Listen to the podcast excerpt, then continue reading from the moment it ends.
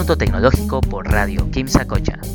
La privacidad en Internet es muy importante, pues cada vez que navegamos dejamos un rastro digital que puede formar un perfil completo de nosotros. Esta información es recopilada por cada sitio web al que accedemos, por cada búsqueda que realizamos en Google o por cada vez que utilizamos nuestro teléfono inteligente con Android.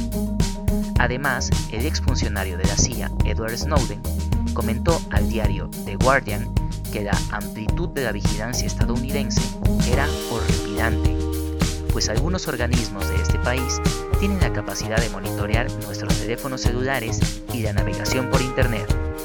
No quiero vivir en una sociedad que haga ese tipo de cosas. No quiero vivir en un mundo donde todo lo que hago y digo es grabado, dijo Snowden. Por eso, una alternativa para mejorar nuestra privacidad en Internet es utilizar el navegador Tor. Navega con privacidad, explora libremente, defiéndete de la vigilancia de red y el análisis de tráfico. Elude la censura. Es la frase que encontramos como portada en el sitio web oficial de Tor. El navegador Tor aísla cada sitio web que visitamos, de manera que los rastreadores de terceros y publicidades no pueden registrarnos. Impide que alguien mirando tu conexión conozca qué sitios web visitas. Todo lo que se puede ver es que estás utilizando Tor. Tu tráfico es reenviado y cifrado tres veces a medida que pasa por la red Tor.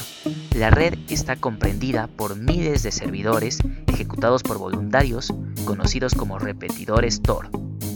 Utilizar Tor es muy sencillo. Basta con descargar el navegador de la página www.torproject.org, instalarlo y ejecutarlo. Tor está basado en Firefox, por lo tanto no será nada complicado de utilizar. Los invitamos a proteger su información personal en Internet utilizando este programa de software libre. Esto fue Minuto Tecnológico, mi nombre es Luis Arias y los esperamos la próxima semana con más información.